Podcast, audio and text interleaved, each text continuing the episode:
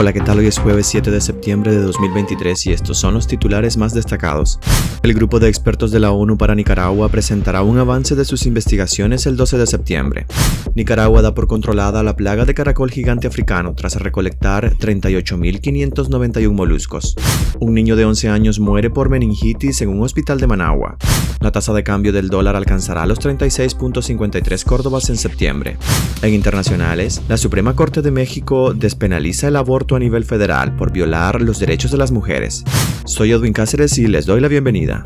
Un grupo de expertos de la ONU para Nicaragua presentará un avance de sus investigaciones el 12 de septiembre. El grupo de expertos en derechos humanos sobre Nicaragua de la ONU presentará el próximo 12 de septiembre un avance sobre sus investigaciones a la represión del régimen de Daniel Ortega y Rosario Murillo, ejercida desde el año 2018, confirmó a Despacho 505 la Oficina del Alto Comisionado de las Naciones Unidas para los Derechos Humanos. Esta actualización llega seis meses después de la ampliación por dos años de su mandato aprobada en abril por el Consejo de Derechos Humanos. En su primer informe presentado en marzo, tras un año de investigación, el grupo de expertos concluyó que la dictadura ha cometido crímenes de lesa humanidad en Nicaragua. En el informe presentado se señala como responsable de esos crímenes de lesa humanidad a Daniel Ortega y Rosario Murillo. Además, se señala la participación de autoridades al más alto nivel de instituciones como la Policía, Asamblea Nacional, Poder Judicial, Poder Electoral, Ministerio público y otras instituciones del Estado. En la lista de crímenes se incluyen ejecuciones extrajudiciales, detenciones arbitrarias, tortura y tratos crueles, inhumanos o degradantes, privación arbitraria de la nacionalidad y violaciones del derecho a permanecer en el propio país. Esta nueva etapa de las pesquisas del grupo de expertos de la ONU cobra especial relevancia por la investigación que se haría a la participación del ejército de Nicaragua en la represión del régimen desde abril de 2018. Así lo adelantó a Despacho 505 la abogada Ángela María Buitrago, experta del grupo.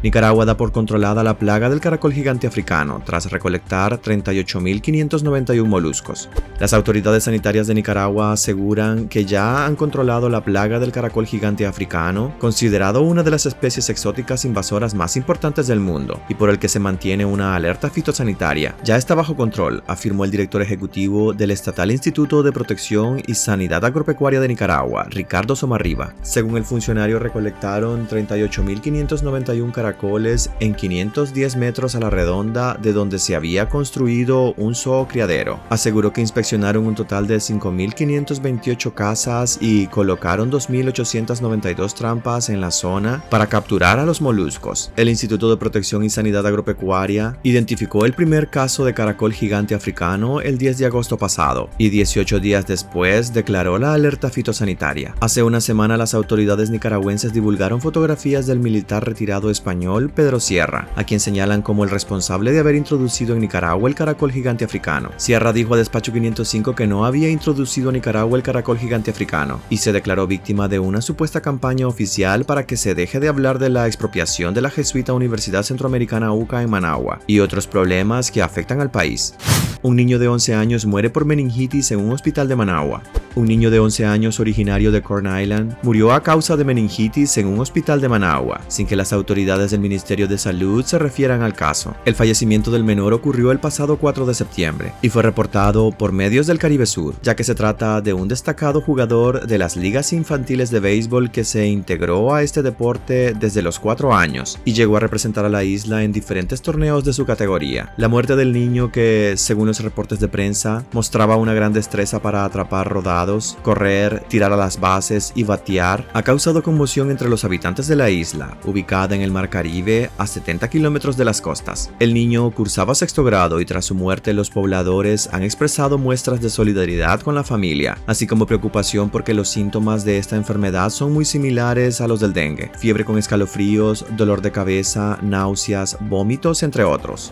La tasa de cambio del dólar alcanzará los 36.53 córdobas en septiembre. La tasa de cambio del Córdoba frente al dólar en el mes de septiembre continúa su tendencia al alza en Nicaragua, según datos del Banco Central. El primero de septiembre la tasa de cambio del Córdoba respecto al dólar empezó en 36.50 córdobas y finalizará el mes en 36.53 córdobas. En el último año el cambio oficial ha incrementado 69 centavos de córdobas. La tasa de cambio el primero de septiembre del año pasado era de 35.81 córdobas por dólar. En este mes de septiembre la tasa de cambio oficial por cada 100 dólares en Nicaragua alcanzará los 3.653 córdobas al finalizar el mes. A inicios de este año, el Banco Central de Nicaragua decidió bajar del 2% al 1% la tasa de deslizamiento del tipo de cambio del córdoba respecto al dólar estadounidense para ayudar a compensar los efectos de la inflación. Esto significa que el córdoba se devalúa más lento y el dólar valdrá menos. La Suprema Corte de México despenaliza el aborto a nivel federal por violar los derechos de las mujeres.